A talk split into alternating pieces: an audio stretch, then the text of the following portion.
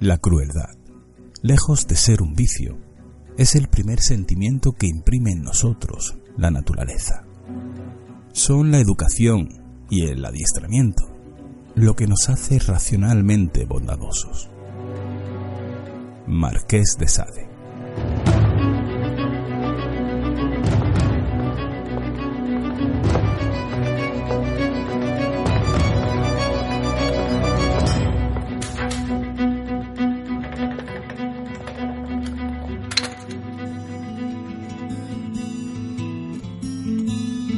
por fin veo las caras de siempre.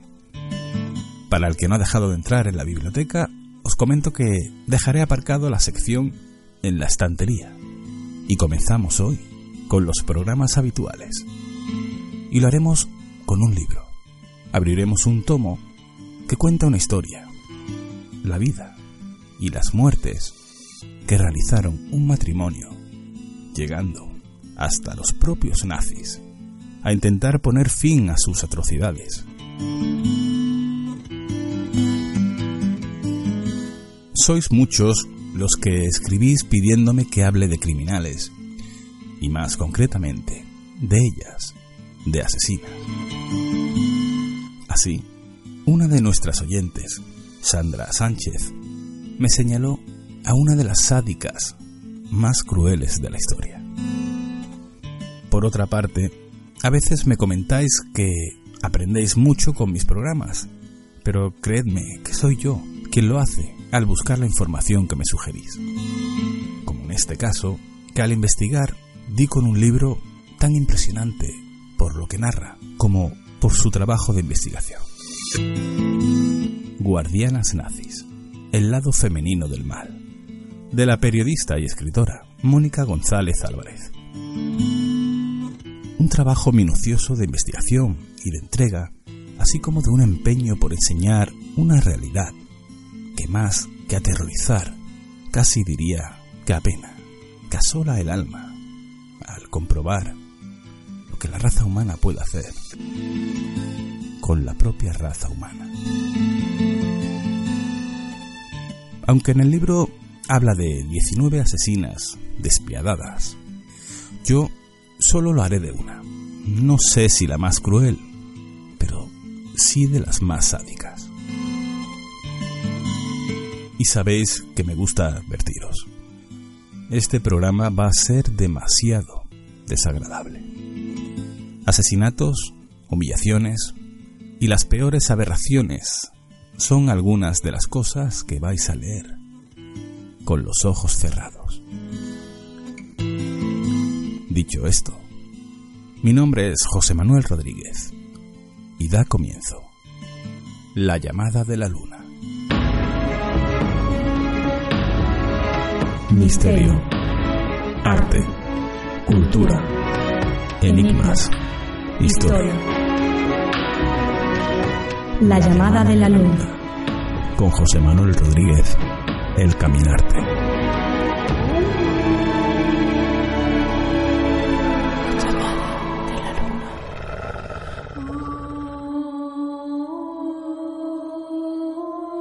Los presos del campo de concentración y algunos periodistas que investigaron su proceder la rebautizaron con varios nombres.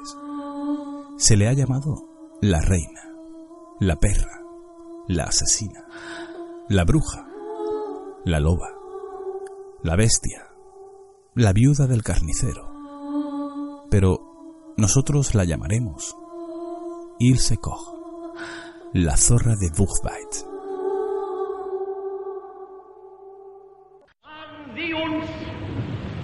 Pocas voces sugieren tanto odio. Todos sabéis a quién pertenece. Cuando escuchamos esta tan dominante como estridente voz, nos viene la imagen de uno de los mayores asesinos de la historia.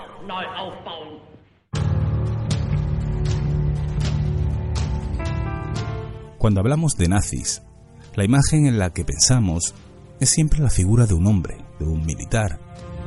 Pero os sorprenderá saber que se cree que el 75% de los asesinados en campos de concentración fueron ordenados o ejecutados por las féminas. ¿Por qué asesinaban de forma tan masiva? Y sobre todo, ¿quiénes eran?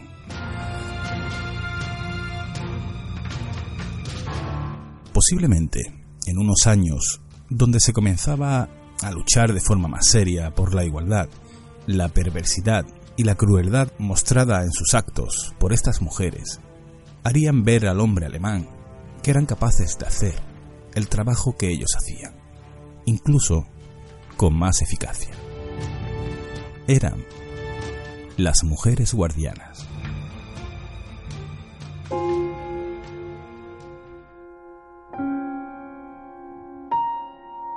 En los campos de concentraciones nazis había algo más de 55.000 guardas, de los cuales unas 3.700 fueron féminas.